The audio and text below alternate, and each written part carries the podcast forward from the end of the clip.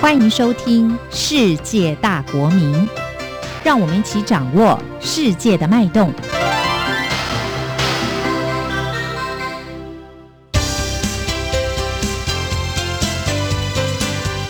公民新世界。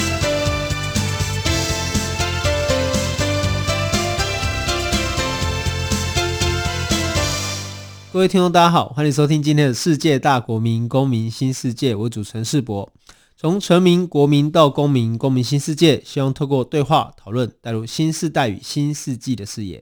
我们这一集要想要跟大家讨论的是线上学习哦。那其实这个进入到新的世代哦，跟新的世纪，其实这个学习的焦虑，我想对于大家来说应该没有减轻啦。嗯，因为一方面。学习他有这个想要赢在起跑点，也不想输在起跑点的这个感觉，而且同时呢，到了新世代之后，学习的多元性也开始出现了。你不再只能在学校学习，也可能在很多地方都有这个跟人家一起进步的机会。那如何在离开学校之后，还能保持学习的持续性以及学习的热忱呢？我们今天邀请的是李静慧，Alpha Camp 教学设计师，也是我的学妹，我的好朋友。我们请她来跟大家聊聊，到底现在线上学习的状况是什么？我们先请静慧跟大家打个招呼。嗨，大家好。诶，静慧，嗯，就是我们今天哦聊的这个题目，应该跟你是非常有关啦。嗯，哦，因为我们是非常久的朋友，而且我相信上次听众呢，可能哦有听我们的节目的话，会知道，其实你从大学时期以来。就一直参与这个教学的一个过程。嗯哼。那首先呢，我们可不可以请你先再简单介绍一下你自己，让听众朋友认识你一下？我是蓝世博的学妹。那呃，升研究所之后，升研究所的时候遇到八八风灾，所以那时候我们开始做志工团，然后开始做教育这个行业。那所以从志工团开始，然后到社会企业，然后到公司有些发展。那最后现在我是在一个线上平台教别人教这个成人怎么打造软体，这样。哎，这边想先请你跟大家介绍一下，就是说线上学习平台啊，嗯、它跟补习班有什么差别？我相信可能很多听众跟我们都知道嘛，嗯、就是说这个在东方社会，嗯、补习是一个大家都有的经验，对、哦，只是长跟短而已。嗯、哦，但是这个补习它可能也包括了，比如说我可能在学校上课，嗯、我可能在教室听课，嗯、我可能透过的是一台荧幕，嗯、透过的是光碟片，嗯、然后来就是。这个各种程度的考试跟学习嘛，嗯、那我们现在所称的线上学习平台，它跟补习班又有什么差别呢？线上平台也很多元啊。你刚刚讲补习班，其实还有一种是你去补习班报名，然后拿很多补习班帮你做的讲义，然后自己回家写，有空去问问题而已。这也是一种嘛，对不对？所以我觉得这几种东西在线上教学都有出现，就是有一个老师，你进去一个地方，老师直接跟你互动，或者是老师录好很多影片，你去看，然后或者是。给你很多讲义，你你去看，有空问问题，这样。其实线上教育也是很很多元的，这这些形式的素材都有人录，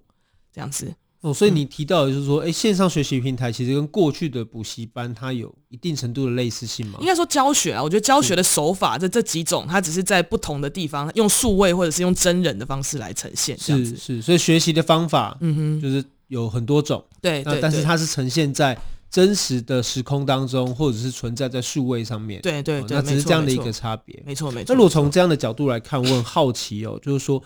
如果我们从这个这个延续性来看的话，那是不是过去所存在的学习通病啊？哦，其实，在数位学习平台上可能也会出现。学习通病是什么？就比如像我自己做例子好了，就是说我以前有个坏习惯，就是如果我是自己去书店买了这一期的杂志，嗯，那我通常都会看完哦。然后呢，只要我觉得这个杂志很棒，然后我就付了一年的定金。嗯嗯嗯。然后开始之后，那我每一期都没有看，就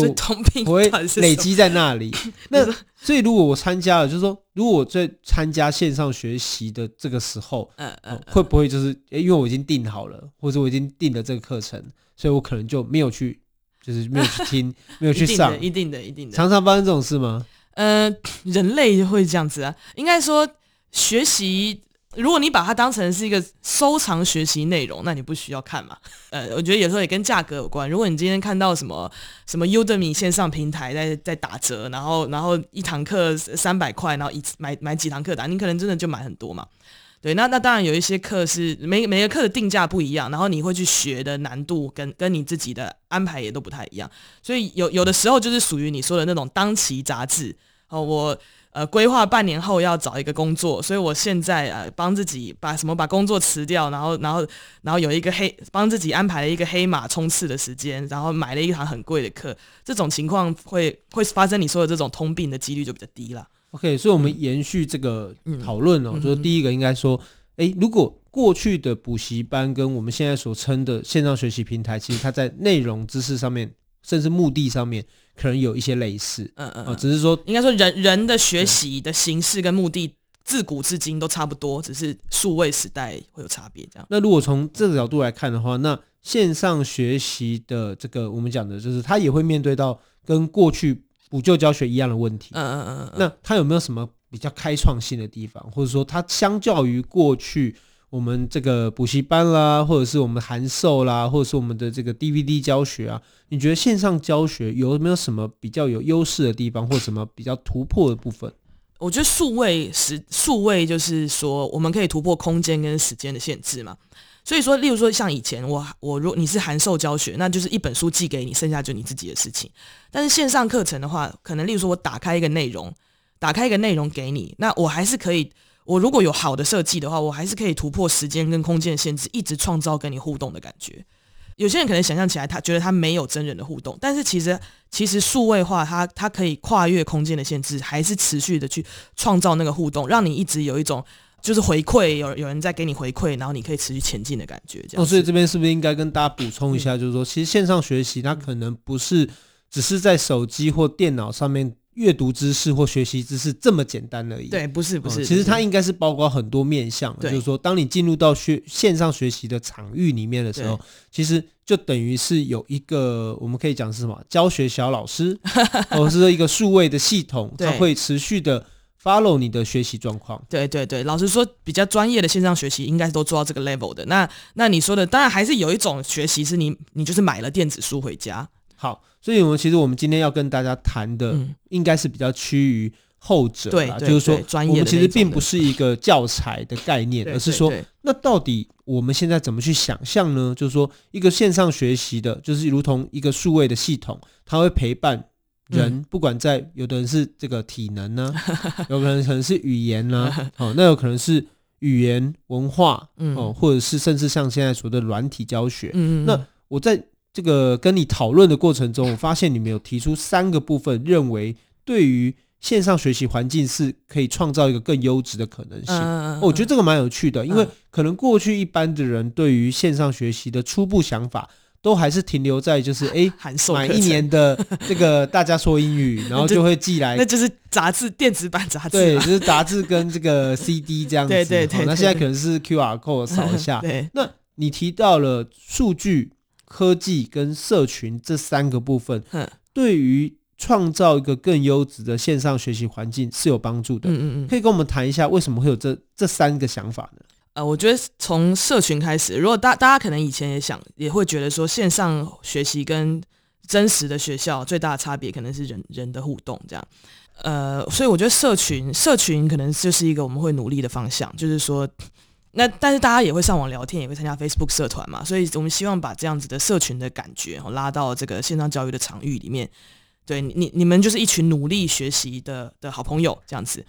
对，那这个是 社群。那那那达到这一点的话，那可呃，那接下来讲数据。数据的话，就是说这个学习系统啊，这个学习平台，我们背后可以做很多的呃，我们可以做很多的数据的分析。去寻去找到说那个需要关心的人到底是谁，就跟平常在课堂教室里面，老师可能是用他自己的灵敏度，哦，看到学生的表情，然后感觉说，哎，我要问那个学生问题，我要给某些人有特别的关心。那在线上的话，我们看不到学生的表情，可是我们可以透过很多的数据去寻找说，哎，理论上来说，这个这一段时间的期待值，学生应该的是怎么样的成长曲线啊？但是有有一个曲线长不一样，所以是谁？然后我们可以去，还是可以让，还还是还是可以发 email 去敲他，去关心他这样子。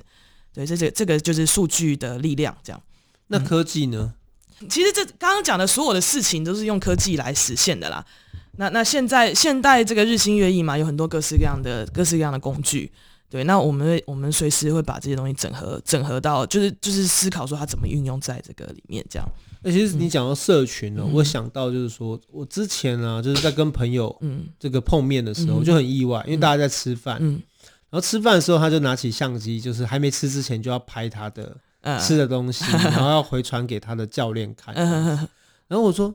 你只有传给你的教练看嘛？嗯，他说没有，因为那个他是传给一个社群。哦，对对对，其实是这一群人都会知道每大家今天吃了什么。对，然后去知道就是彼此这个有没有这个摄取过多的营养或热量。对对对。然后我心里就想说，哎，我忽然发现这真的是一个很好的方法。嗯，因为他就是透过社群的力量去彼此提醒大家。然后，而不是让你自己一个人就是埋头的训练，然后达到这个减肥的效果。哦，对啊，我们例如说，我们可能会呃母亲节啊，或者是什么呃端午节啊，你可能就我们又设计说，你可以用程式，然后在网络上跑一个呃，就是在画面上跑一个粽子的图案、爱心的图案，然后把它发给你的 妈妈、发给你的朋友啊，类似的概念嘛。对，所以其实。我觉得刚才有提到蛮重要的，就是说随着科技的进步，嗯嗯嗯，然后这些软体可以帮助我们做到一件事情，就是我们重新将这个分子化或原子化的一个社会，每一个个体进入重新连接，然后用不同方式进入到另外一个网络里面。嗯，这个网络可能包括了人与人的互动，嗯，而更重要的是他们有一个共同的目标，对对对，比如说大家都想要学习这个软体，或大家都想要做这一件事情，那其实。透过这些科技，其实可以重新塑造一个学习的社群。对，而这个社群就是这个动力的来源，也是环境的来源。对，哦，那另外一方面是，我觉得还有一个比较关键的是，我们过去可能会都会觉得，哎，好老师、坏老师，或者是这个老师能力足比较强，那个人老师能力比较差。嗯哼，那可能能力好、能力坏，包括两个层面嘛，嗯、一个就是他教的好不好，嗯哼，一个是他对学生的关怀跟学生的关系。嗯哼，那我们也发现说。透过数据的分析，其实就让这个学习过程不再只是需要仰赖教师的灵敏度嘛。哦，你们可以透过科技，可以透过数据，可以知道每一个学生的状况。我我觉得你最后打出去的，其实还是一个人性的关怀，只是你后你前面的那个判断，就是说到底谁要关心，关心什么，是用数据的资讯这样。比如说哪一个人在某一集。或某一堂课，对，停留的特别久，对对，都没有都没有进步，或都没有都没有在进化，对，那就表示是不是可能应该发个 email，甚至对对对，那那这个发当然发出去之后，其实还是一个很人性的互动，他可能跟你说他失恋啦什么的啊，对，真的有吗？真的有啊，真的有啊，对对对，这个呃，就是说，因为因为我们是转职嘛，所以大家有很多很多很多个人的压力，然后或者是很多人是有上班，就是有全职工作，然后晚上回来学习的，所以学生有很多个人的状况。那那有的时候我们就是去跟他了解这样的状况，看他是需要一个关心，还是他只是有自己的时间安排这样。哦，所以其实这样听起来，就是我们也不能把这个所谓的数位学习或线上学习。视为完全是一个冷冰冰的科技啊！对，其实它里面有非常非常多的互动，只是说这个互动是发生在 virtual 的环境里面的。virtual 是什么？呃，就发生在一个数位的环境里面的，它不是真人这样子。所以，所以我觉得如果设计的好，所以我觉得设计就变得非常非常重要。设计的好的话，你你反而是有一种你的世界更宽广，连连接更多。的感觉，而不是说在学校你只能认识你的老师跟你旁边的同学这样子。对，好，所以呢，其实我们这一个节目哦，就是在上半段我们提到的线上学习，嗯、其实一个关键是想要提醒大家说，在这个数位时代里面，学习它当然会随着科技日新月异，嗯、但是它可能也不是只是纯然的硬体的变化，嗯嗯，哦，它也包括了软体的结合。嗯、那首先就包括线上学习，可能它就会去连接这个。随着科技进入到人跟人之间的重新连接的创造，嗯嗯嗯，而它让学习可以是一个被判断的，嗯哦，那透过判断，然后再投入关心，而且也透过这些科技，它可以让学习的社群更加的紧密，嗯，嗯，我们今天很高兴邀请到的是 Alpha Camp 教学设计师静慧哦，来跟我们聊聊看数位学习是什么。好，那感谢你收听《世界大国民公民新世界》，马上回来。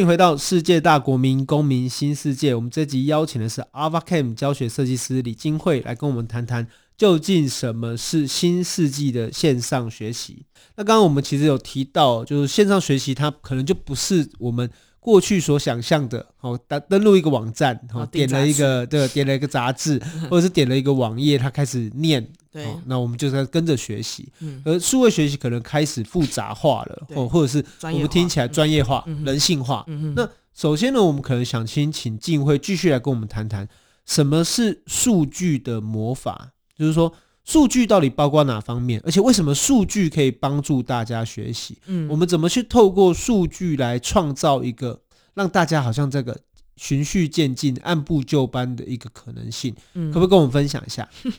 我感觉世博学长把我们公司的一些呃广告词都 研究很透彻哈。啊，那那我呃拉回来讲的话，我觉得。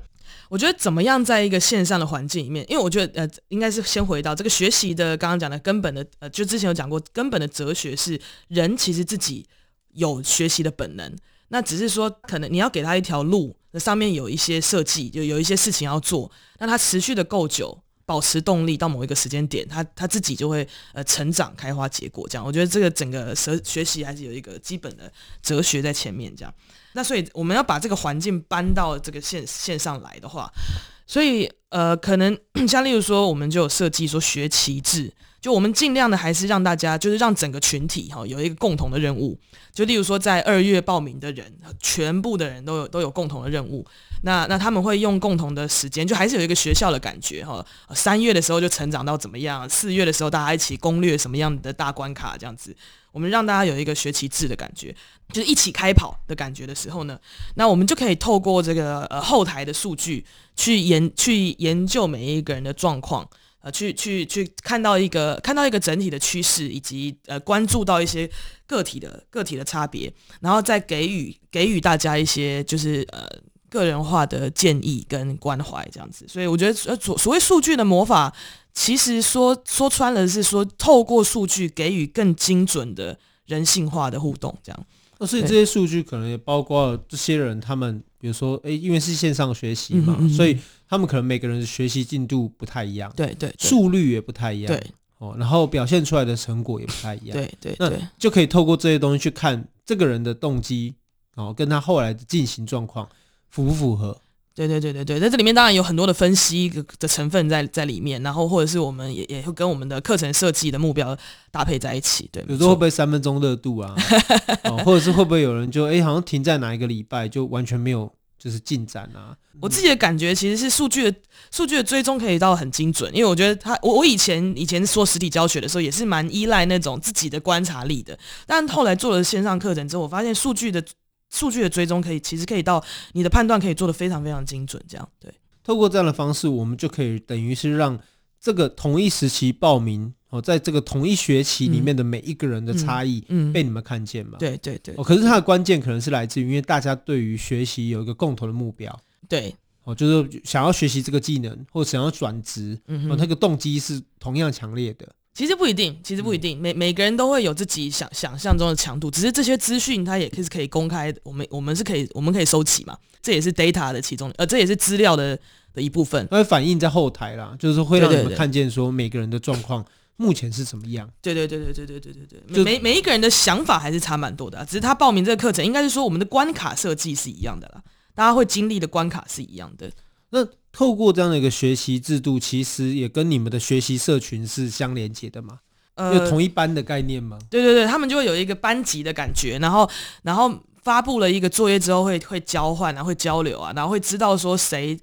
比较好，谁写的比较好啊，或者谁写的作业常常就是很有爱，很有这种创意嘛，对啊，然后然后同样的，就同一班的学生也会搭配一些助教。那助教助教也会持续的回答他们问题，有很多人的互动在里面，这样。所以这个学习社群其实就是我们想象中就是在云端上的一个班级。对对对对。那这些人是平常都没有机会遇到吗？还是说他们有机会是可以自己创造自己的私下真实的连接呢？呃，是是有的。那那当然就是有一些就是那种呃，我们公司有的可能会办一些线下聚会。那这这是公司版的。那当然，在同学之间，例如说，其实，例如说，如果我今天设计一个大魔王关卡，那他们就蛮有可能会办读书会，要出来要小组要一起攻略。那那 那有的时候有一些热心的班代，其实真的跟学校很像。那高雄有一个热心的班代，他可能就揪一个高雄人读书会这样子。对，所以也是会有我们想要过去所熟悉的。真实校园内或真实班级内的一个可能性。对对对对对对。那这个社群互动是怎么创造？就是除了你们你们自己会创造这样的吗？或帮他们创造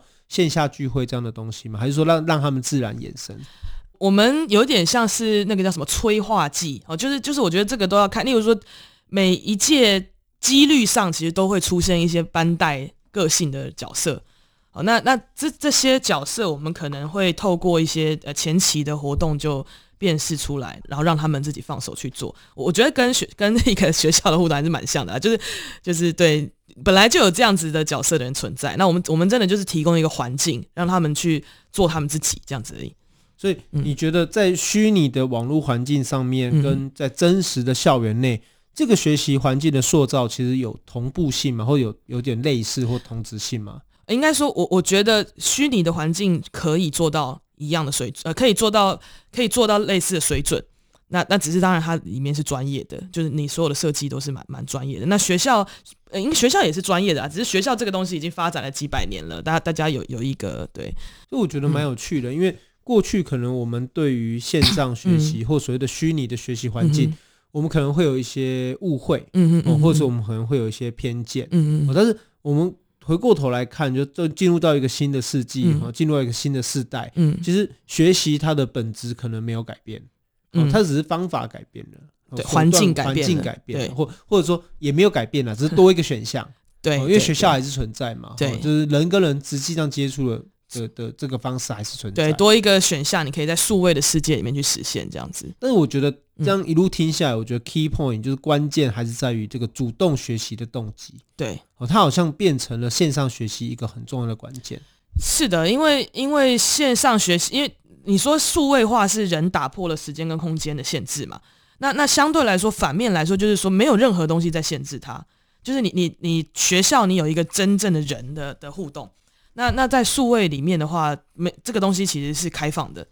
对。那那我我们所以其实我们要创造更强的动力来源，更更强的这个正面的动力来源，去让他觉得说做这件事是快乐的，是有成长的，是有真的认识到很好的朋友的。其实你你要更刻意、更专业的去创造这样的感觉，让他持续的在你的社群里面成长。这样就也就是说，在这个数位学习的过程中，正能量是一个很重要的。对，一直保持它的动力，其实是是是，我觉得数位学习上非常非常重要，在设计上环绕的中心这样。所以这就是你在课程设计的过程中，因为你刚刚有提到可能有五十关，嗯嗯嗯哦这样的一个关卡，有需要让他在这个过程中得到一些成长，嗯嗯，而这个成长也不可能没有痛苦，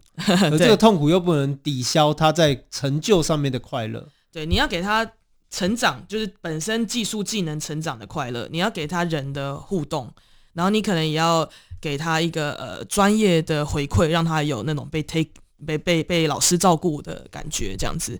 该该有的元素你都还是要给他。那只是在线上的传递的方式，可能跟过去实体的方式不一样。这样，而且我觉得可能很多人会误会说，线上学习是不是就是大家面对的一台冷冰冰的机器？嗯，而听起来关键是在于说，这个线上学习的过程中。还是有人的存在啊，有人性的存在，有这个人的互动机制存在，所以这里面我觉得蛮有值得讨论的是，你们也蛮重视所谓的助教的角色。对，是是是。那怎么去认知这个助教呢？助教在这个线上学习里面所扮演的角色会是什么？嗯嗯、其实就是回答问题，就是就是。呃，以前的课程就老师或助教嘛，那在线上学习里面，老师可能就会变成数位化的的实际的内容嘛，影片或文字等等。那但但是还是要有一个回答问题的功能，因为每一个人到底会在什么地方发生困惑，这这个也是非常个人化的。那那我们的助助教通常就是提提供这种呃，第一个就是 Q&A 哦，我们大概会在四小时到，我们有承诺一个时间，我有点忘记了，但但总之一定会在一个区间内回回复这样。然后另外一个是，有的时候助教也会做一些个主题式的主题式的线上工作坊，那那个情况就会比较像是学生进入到一个线上的直播间，然后进行真人的互动，这样。嗯、哦，所以也就是说，当学生们是透过一个课程讲义或影片，嗯，相对这个单向性的一个知识传播的时候，嗯、那同时数位学习平台也会提供一个。比较有双向性的，对对对，哦，还要改作业，他们还要改作业，哦，还要改作业，对对对对对。那透过改作业的过程，也是等于是给学生直接的回馈嘛，对对对对对对对对对。而这些回馈就是包括了可能 QA 啊，嗯、甚至是一个小组的讨论啊，对对。所以一个数位好的数位学习平台，其实它就不会是单向性的，而是它是多向性的，它可能包括单向，可能包括双向，可能包括多向。对啊，我们有一个很认真的助教哈，他他以前他本来是我们的学生，他是我们学生的时候，他就是我刚刚讲那种班带个性的人，他就是在高雄就发起那个高雄读书会，那他成为助教之后哈，我我看他。他每次在改作业的时候，我们后台都看得到这些助教在在做什么。那他每次改作业，他都会帮学生设计说，他他就会跟学生说，哦、呃，我看到你做做到哪里，然后你现在的程度是怎么样，我再给你一个小作业，你可以怎么怎么样。他每次都会再给学生一个克制化的的新的作业。呃，我觉得这种就是非常非常好的助教，这样。哦，所以这样的助教，哦，这个不只是自己曾经是学员。他也在这个学习的过程中找到了他自己的学习的法门。对对对对，教人家学习的法门。对，我觉得这听起来非常的 帅。对啊，我觉得非常的优秀，这样子。他自己找到了，甚至可以让这个学习变得更好的方法。对对对，我们社群里面有很多这种这种助教。对，所以这是不是也代表着其实人的学习哦？因为你刚才其实一直提到